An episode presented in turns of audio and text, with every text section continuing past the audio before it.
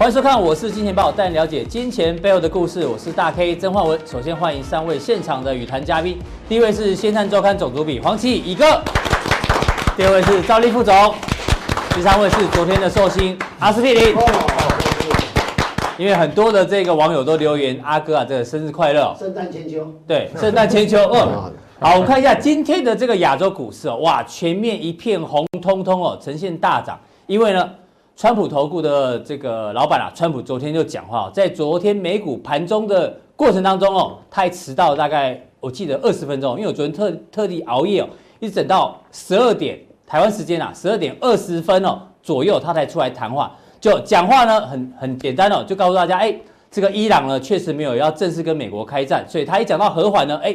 这个美国股市哦就开始呈现一个急拉，当然也导致今天的亚洲股市哦也全面呈现一个大涨的情况。那今天亚洲股市大涨之外，我们来发觉哦，哎，今天的亚币其实也呈现升值哦，特别是台币，在我们录影的这个时间当中啊，台币又见到了二字头，这二十九点九七三哦，哎，代表资金呢是不是又回到了亚洲？那会不会回到亚洲呢？待会来跟乙哥做讨论。但重点是哦，阿哥之前一直跟大家讲说。这台股啊跌破了月线，如果没有站回去的话呢，哎，这行情可能还是不太妙。今天虽然呢台股大涨了一百四呃这个一百五十三点，不过呢从技术面来看还是没有站回月线，所以呢待会要跟阿哥来请教，这个台股跌破月线哦，就我们常讲的破镜能不能够重圆哦，这是一个谜。那讲破镜重圆呢，我们举两个例子，这两个例子呢，我们先用一下这个台湾的情歌。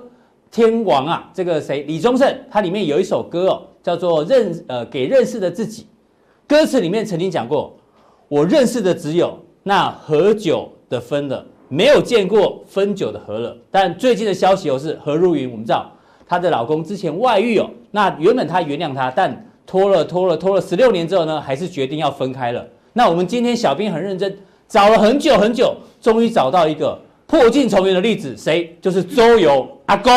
大家知道阿勾的先生哦，这个风流倜傥哦，这个呢吃了她的闺蜜之后，但是阿勾呢还是把她回收了，所以呢，哎，破镜重圆不容易哦。但是阿哥，我要跟你讨论哦，是。这个呢，大家觉得好像很容易，不容易哦，它可能只是一个特例，对，特例，你不要把它当成是一个常态哦，没错，它是一个不是正常人可以这个有容乃大，这么容易做到，对，很难呢，大部分都是这种。破镜难重圆。是没错，所以呢，除了这个之外，刚提讲的跌破月线能不能重圆之外，美伊的情况其实哦，虽然这个美伊之间现在是和缓，所以股市大涨，可是能够美国跟伊朗之间能够破镜重圆吗？昨天川普的谈话有特别提到，美国呢他不希望动武，那希望跟伊朗还是可以达成协议。是，可是今天最新的消息，这个亲伊朗的民兵啊。还是在攻击美国驻巴格达的这个大使馆，还是射了三枚好像火箭过去。是，所以感觉上好像破镜要重圆没这么容易。而且最好笑是这个，原本飞弹射过去哦，伊朗还宣称说，呃，死了八十个人。对，结果呢，这个空照图一照，哎，都是射到没有人的地方，打空地啊，对啊，对。所以呢，哎，感觉要打要和，要打要和，所以要怎么做观察？尤其哦，昨天让这个因为。川普一讲完话之后，油价开始崩盘，是黄金也大幅拉回，对，避险货币日元啊，哎，也不升了，对，所以我们要讲这个一天大涨，一天大和，到底这个行情波动这么大，有可能破镜重圆吗？应该很难呐，啊，重点是这个川普从来哈没有要跟人家重圆的意思啦，哈，那前面过去两年，二零一八、二零一九，川普都一直在玩两面手法，跟谁玩？啊，跟中国大陆玩一下，跟说我跟习近平是好朋友，然后他就做多就涨上去了，一下子说我跟习近平势不两立啊，国美国美国崩盘了，那就玩了两年，发现哎这老梗了啦，而且好像大陆也不怕美国了，感感觉玩不下去了，所以他今年怎么样玩新的，又开始找伊朗玩了啦，你懂我意思吗？所以看跟伊朗好坏又都是他在讲的啦，对不对？但是有一句话说，人家打你的右右脸。你要把你的左脸嘟过去给他打，见鬼了，对不对？怎么可能，对不对？伊朗这样平白无故的就被你炸死一个军官首领，所以你的意思是说这东西不会这样就结束了？对，怎么可能这样就结束？那你当前一天去守灵守一遍，然后那个那个主事者跟他讲，哎，没事了啦，哦，死掉就算了啦，啊，人死不能复生，怎么可能？对啊，都已经不爽到极点了嘛，嗯、对不对？好，那怎么可能呢？呃，跟伊朗本来就是一个竞争对立的一个情况啊，对不对？就我干掉一个首领，哎，我们来握手。嗯，伊朗这么孬吗？不可能吧？对，对，对啊，所以看起来只是他在讲啦。嗯、但是问题是，他一讲，全世界昨天大概一百亿的资产全面互换哦。嗯。这样的情况，我们说这样的情况就并不是一个好的现象啊。我们说，所以你还是偏保守喽？就开始偏保守了，因为我们说全世界本来的一个多头格局是架构怎么样？平静无波。平静无波。为什么？因为川普已经没有要跟大陆乱来了啦。对，对不对？感觉签完以后可能。暂时不敢讲什么大声话，哎，大家讲，大家本来说，哎，平静无风呢，就可以安心做多嘛，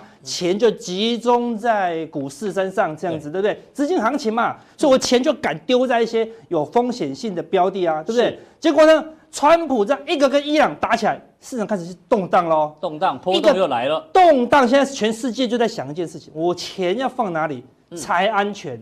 就发现没有地方安全啊，对我本来。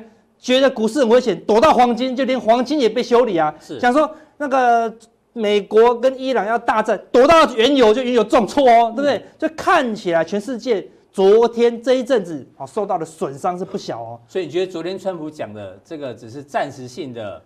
和缓，对，只是暂时性的和缓。接下来应该还会有还会有下一步。对，因为伊朗他不是说有十三套剧本？对啊，会慢慢用。对啊，就就跟伊朗一样，伊朗的伤害已经造成。你要讲两句话就跟他和平，不可能。不可能。就跟台股一样，昨天前几天那个柜台指数是连杀四根，一堆股票都出现重挫的发展。那你现在说啊，他当初没这回事啦，股票还给你，好，你错卖的还给你，当初没有这回事，不可能嘛，套牢的就套牢。空在低档被嘎空的就嘎空哦，所以过去五六天台股怎么样？做多的受伤惨重，做空的也受伤惨重，做空的也被嘎。对，是大家都受伤惨重，那你还敢再拿钱进去吗？就不敢喽。我拿一百万赚到一百五十万，我就会全压；拿两百万赚到三百万，我就全压。现在三百万剩下一百万，我就会害怕了嘛。所以看起来市场已经开始在担忧了。他们。找一个关键的数据，说数学不会骗人，不要用空口讲，对不对？不要用感觉。对，昨天道琼盘中是跌了快五百点哦，对不对？尾盘是拉起来大涨，这是期货哦，这是期货哦，对，因为现货那个盘中只有期货在跌嘛。是。那我把那个期货昨天的高低点一个扣起来，看七百四十九，对啊，嗯，你做错就输七百点哦，空在最低点是输个七百点哦，很惨的。所以看过去一段多头格局哦，你可以看到特色是什么？没有波动，对，期货的波动都很稳定嘛。浪来了，大浪已经来了，对不对？本来平静无波，忽然起一个大浪，但是大浪，所有人就会知道一件事情是什么，就是空头来了。对啊，之前来一个大浪之后，还会有再大浪，就会一直修正哦。现在只是第一个大浪，现在第一个大浪哦，对，空头也一样，一个大浪来就一路修正啊。因为股市实际上是资金转换嘛。我们之前散热正在涨的时候，我买双红，双红赚了。我一定是卖掉双红，跑去买泰硕，泰硕又赚了，我不跑去买超重，就量涨了。那现在你双红一买啊套住，它就不卖喽，嗯，就类似这样嘛，对不对？一亏钱它就没有办法再继续压更多了，所以看起来这个波动哦是一个最关键的数据，所以波动大了已经不是一个多头的惯性了。那股市的波动还算小哦，油价昨天最夸张的是油价了，对不对？昨天拉到最高拉到六十五块哦，一杀。哦，杀破六十，来到五十九块，这是什么？十趴哎！哎，原油是一个杠杆非常大的期货，而且全世界都要用原油，所以所以它拉起来说，你全世界是疯狂的买原油哦，各大什么塑胶商、什么油料商，赶快买原油期货，不然避险。我们节目中前两天阮哥有讲说。他认为黄金比较 OK 哦，油价大家不要想的这个会涨太多。对，好险有提醒大家。是啊，所以说追高是非常危险的啦。所以我跟跟投资们讲，无论什么上面尽量不要追高了。所以一个这样剧烈的波动，我跟你讲，原油大概过一阵子又修身养息。为什么？因为你做错的输光了嘛，就没有暂时没有钱。你输个五趴的原油，你还有能力继续玩吗？基本上没有了啦。嗯。那你赢了五趴的原油，你暂时也不想玩了嘛？都赚这么多了，对不对？所以赚了也不玩了。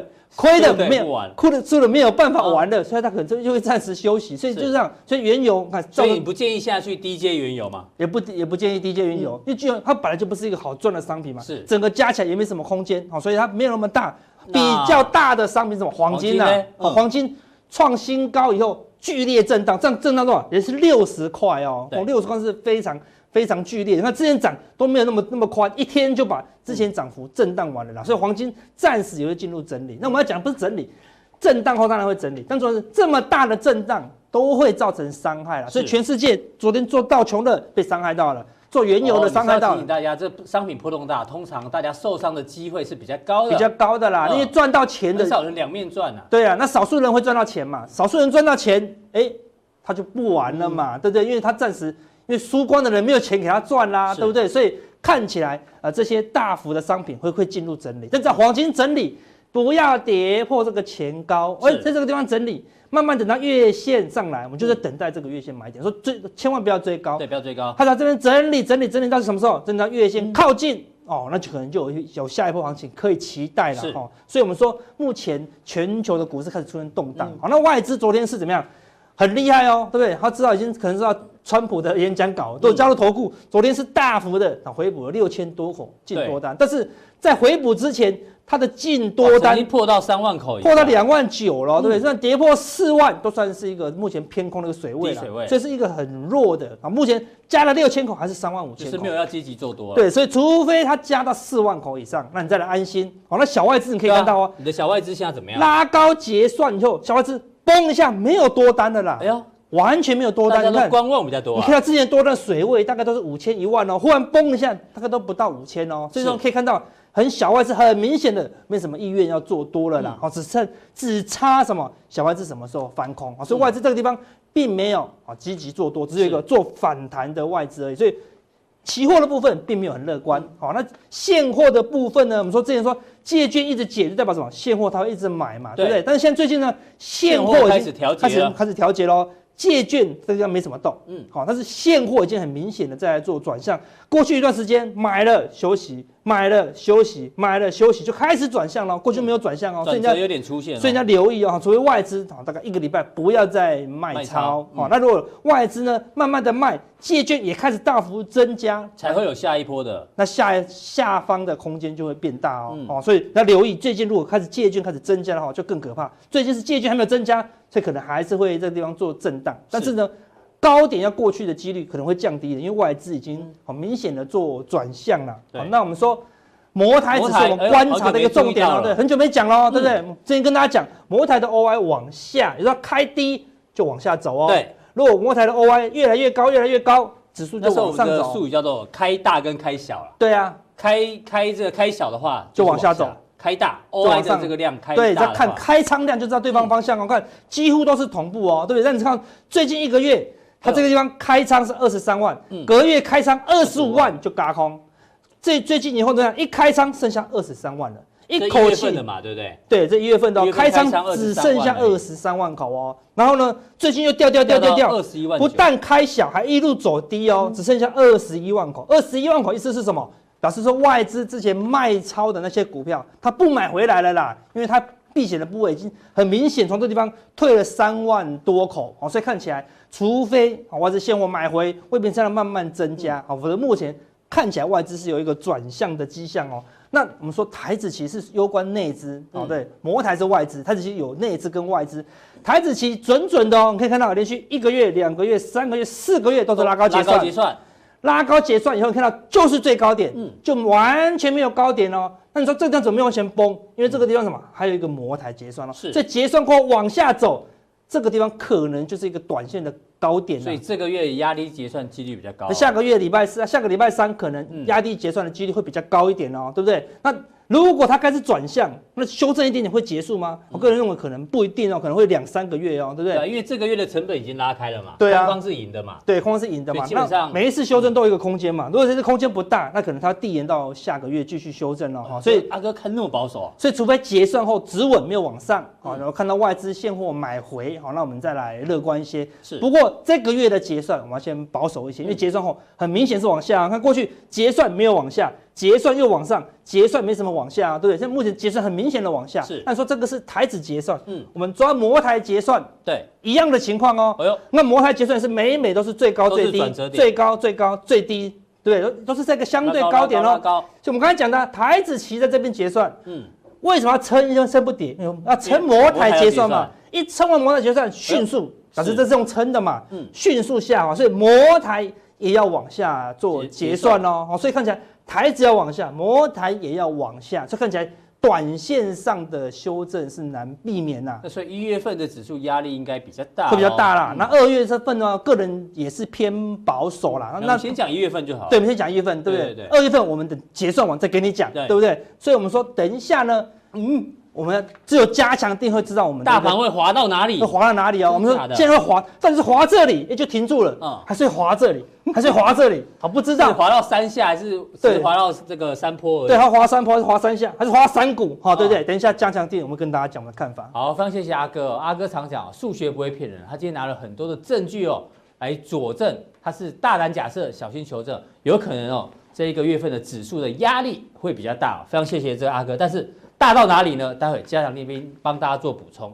那他刚前面也讲到，其实这一波这个行情啊波动很大，但因为美伊的关系哦，可能随时哎，川普头万一晚上又讲话说，哎呀不行哦，我们我们要反攻什么的，哎，可能股市开始又要大震荡。所以在过程当中呢，我们觉得，还是要找好防空洞。这时候防空洞呢，当然从财报数据来看的话，就是现在即将公布到尾声的去年的十二月营收，大部分都公布了。我们来跟兆立哥讨论一下。因为这一次的营收，我们仔细看一下，其实创新高的加速并不多，重点是也没有太明显的族群性哦。大家看一下，我们抓的是有月增跟年增的，就双率双升的。可是仔细来看哦，产业别分的比较散，没有说某一个族群全部十二月去年十二月时候都都一起成长，很难找。所以这次稍微比较散了一点，像这个生技有一些啊。那另外哦，原相我们节目中之前其实有几个分析，包括。这个陆明兄啊，还有包括阿文山啊，都讲过原相。那原相确实哦，股价大涨，那营收也表现不错。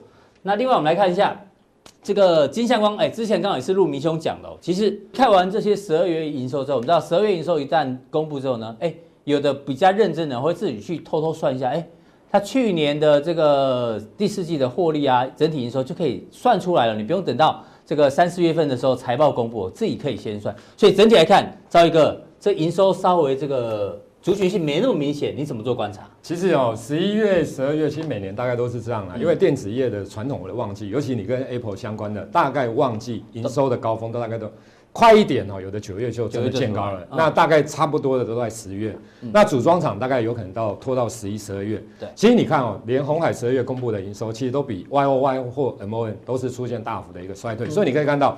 其实苹果十二月的，就是这一些供应链哦。其实当鸿海公布完之后，你去看苹果的供应链，我觉得十二月也都没有太好啦。对，那整个电子因为旺季过了，所以当然哦要创新高的机会相对上来讲就比较小了。是台积电嘛？台积电是固定都是最后一天的下午公布，没错，哦，收盘前公布。对我我个人觉得啦，其实。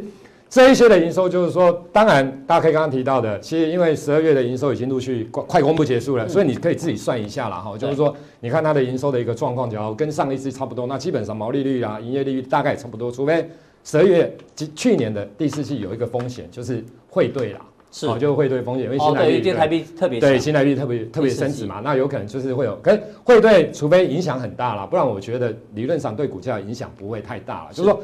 对它整体的获利占的比重很高哦，这样才会对股价有比较大的影响。假如还好的话，我觉得那个影响性是不大好。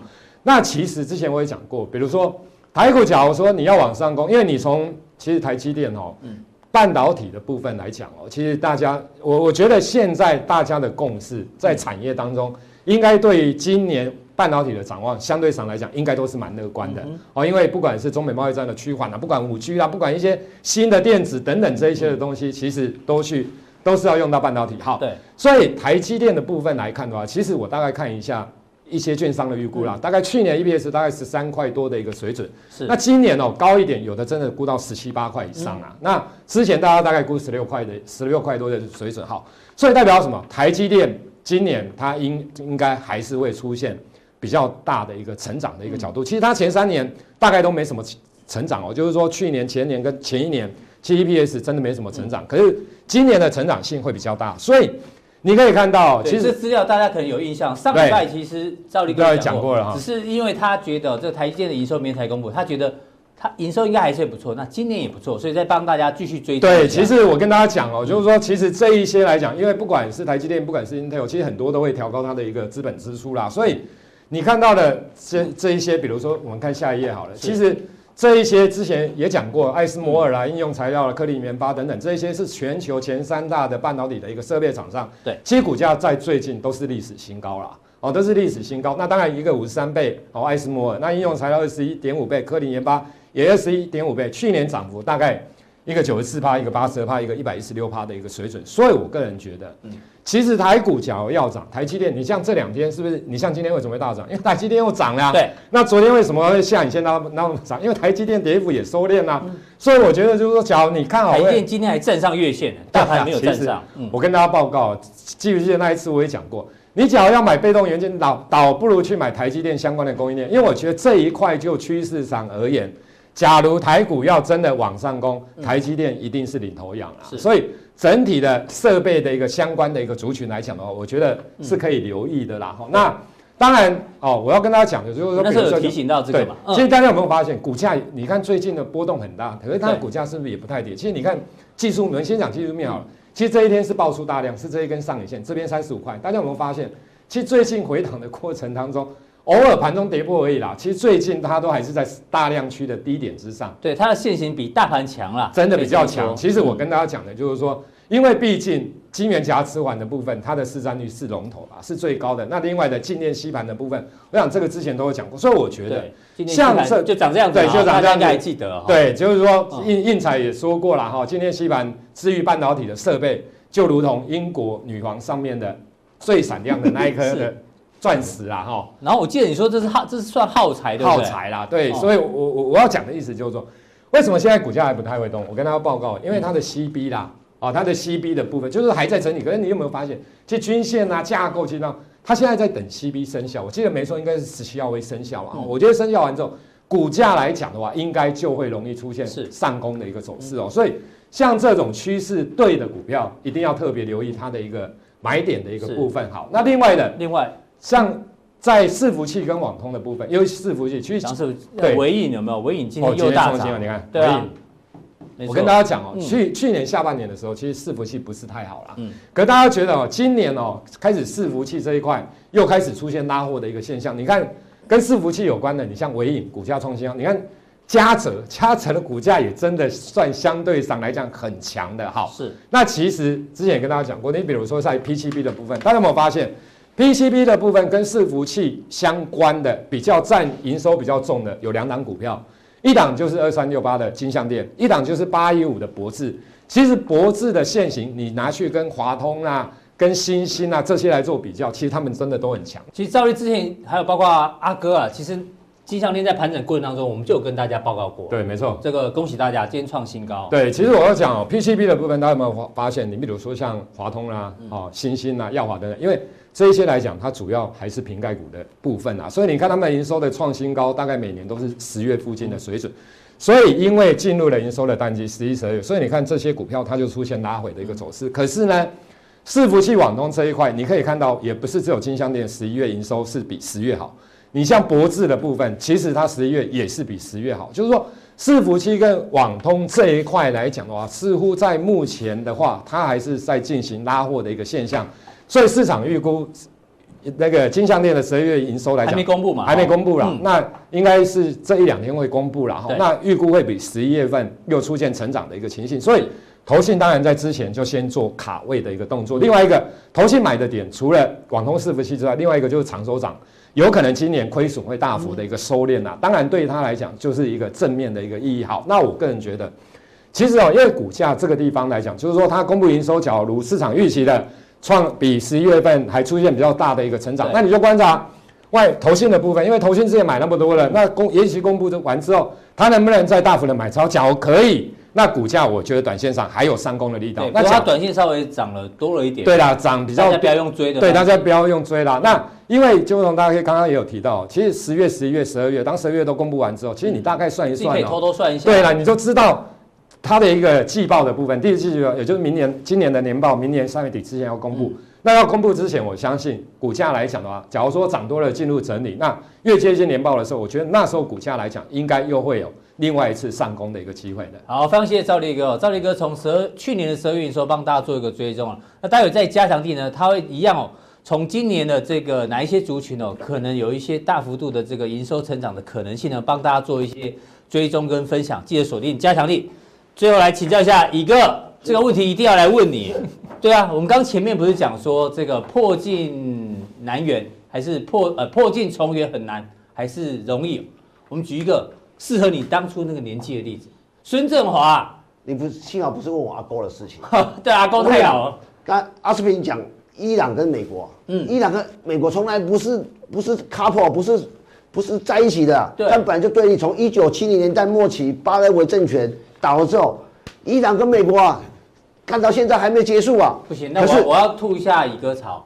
二零一三年到二零五年是美国跟伊朗关系最好的时候，可是记得那个总统上任之后，奥巴马还打电话给他，这是他们。三十年来首次通电话，然后二零一五年就签了核协议。那个时候其实是很好的哦，只是川普来之后撕毁了核协议。我就跟你讲，他一直以来就是不是一个很 match 的的对象。哦。突然有几天，哎，走到一起，看来有共同利益。但是我觉得，哦，他从来他不需要破镜重圆，他没有跟没有镜子怎么怎么圆？嗯，哦，不连镜子都没有，镜子都没有。那我们讲这个，其实哈，对，有的人不知道孙振华发生什么事情。他一样，他的老公这是个名人啊，哈，好像神通集团的。也是有类似外遇，这苗峰强的儿子嘛？对对对对，就神通集团对外遇，但是呢，好像后来选择原谅他，所以两个人呢，哎，还是过得不错。所以有些婚姻啊，要走过风雨哦，才会再看到彩虹。就回到台北股市一样，现在一万两千点，大家觉得很难对？哎，破镜之后，哎，可以重圆哎，回到接近历史高点。三十年了嘛？对啊，三十年才破镜重圆。哦，我要讲，那入股是还没，但是我们。这个入股我们还是一样长线看好，资金指数哎表现不错，但美股是这边的大震荡之后才再创新高。其实我讲啊，先从感情的生感情跟股票市场，其实大家觉得这两个不相干，为什么可以谈在一起？嗯，其实万事万物啊都有个准则了，人性跟逻逻人性跟逻辑。那你除了人性逻辑之外，你要去看事情的未来发展，从历史跟哲学角度去想嘛。嗯那其实感情的事情是非常的呃个人会非常的感性的事事情，可是我们现在要用理性的分析，嗯，包我们用我今天用理性的分析感情，其实男女之间啊有三种崇拜，嗯，哪三种？好，第一种是整个权力的崇拜，权力的崇拜，什么叫权力？你不要把权力就是什么叫权力崇拜？说你老婆看到你为什么喜欢你？就什么叫权力的？他觉得你很帅，你觉你很风趣。啊，你你很有一些是大老板，对，那不当然，第一个是说你有你有的优点，我觉得好喜欢哦。你很会讲话，很帅，或是什么，你或甚至我讲偶像，你对很多追星偶像是这偶像明星，对，或者对政治人物什么粉什么粉，对，这权力的崇拜。嗯，第二个是什么崇拜？金钱的崇拜。哦，就是啊，你有钱嘛？对对对对对。所以大概有钱就有有很多人有钱就容易把到妹嘛。这正正常情况，不是每个人都这样。啊，钱第三个什么崇拜？哎，等一下，那孙振华老公很有钱啊，还不是还不是出事了？啊，听我讲完，三个崇拜讲完再来分析，看哪一属于哪一世。是第三个崇拜什么崇拜？性的崇拜。嗯嗯，为什么？其实大家不要觉得这个，你当当年这个这个秦始皇的妈妈，那她有个男朋友，就是这个那叫那个那个嗯嫪毐。嫪毐。对，她为什么喜欢嫪毐？舍不得杀。嗯性的崇拜，所以男女之间在一起，我们就从这个角度去分析。第一个，我们看到他们两个在一起，这个新当才女貌嘛，对不对？嗯。这一一开始有有有有这个所谓的权力的崇拜，有帅，对对，有有有金钱崇拜，有没有性的崇拜？我不知道，因为我们不是男生对女生，还是女生对男生？就是男女之间本来就是三个崇拜，从你从三个崇拜去分析嘛。但今天发生说这个男生或女生出现外遇的时候。怎么破镜重圆？也许这个三个崇拜，如果这个还是继续崇拜的话，我就在一起嘛。对。或者刚才不是讲那个何如云那个那个事情，许茹芸的事情嘛？何如云，何如云，对不起，何如云，何如云，对，何如云，这名字取那么像干嘛？很紧张。哈，他为什么就说，搞不好这三三个崇拜都没有了。嗯。如果这个三个崇拜还在的话，叫阿高跟李超勇，这崇拜还在嘛？对。就是权力崇拜嘛。经济崇拜，我觉得乙哥讲的超有道理，对不对？可是我想要听看，从这三种崇拜怎么转到股市里面？你要说我要讲完吧，就说对，他他们两个，但是呢，这个崇拜如果在破镜重圆之后开始要调，就是说过去他们相处模式是这样，那出现某一方外遇的或者叫越轨的，他重新在一起的时候，是不是要调整你们相处的方式？哦，对不对？对，相处的方式改变，也就是说回到股票市场这样，如果结结，如果重演就结构的改变嘛。嗯。就这样，就是说，现在来看，我想股票市场没有没有什么破镜重圆，就是说每一次行情到一个阶段结束之后，在另外一个阶段行的上来的时候，基本上它涨升的结构通常有点不太一样，是不是？所以所以所以要从这个角度去想事情。那下是不是有下一页？对，好，那你要看嘛，现在来看全世界这个这个，我一直在强调一点啊，就是说。资金是不是有最近往亚洲跑？很简单嘛，第一个你要去思考说，美美元它不再升息了嘛，它有讲说现在不要，这前前就去年已经降息，基本上这个资金寻找一个有利的方向走，那这这其实这个亚洲或是所谓新台币来讲，哎，这个你看这个港币是过去一两年基本上是很弱的，对，那新台币今天有破了，哎，升破三十，对啊，破三十了。大家知道我我之前提到过说。其实，在整个这次这这这个台亚洲里面，台币是相对强的，嗯，是跟资金回流有绝对的关系。是，所以台商回流、资金回流，或者说台湾的，我强调一点，其实，呃，一直以来我们提到就是说，美国在重建台湾的电子供应链，嗯，这是非常重要的改变嘛。所以这个改变，我想包括这货币的改变，我想台湾股票市场，当然我我们上礼拜有讲，其实对元月份的上半段的行情，我们是看淡的，嗯。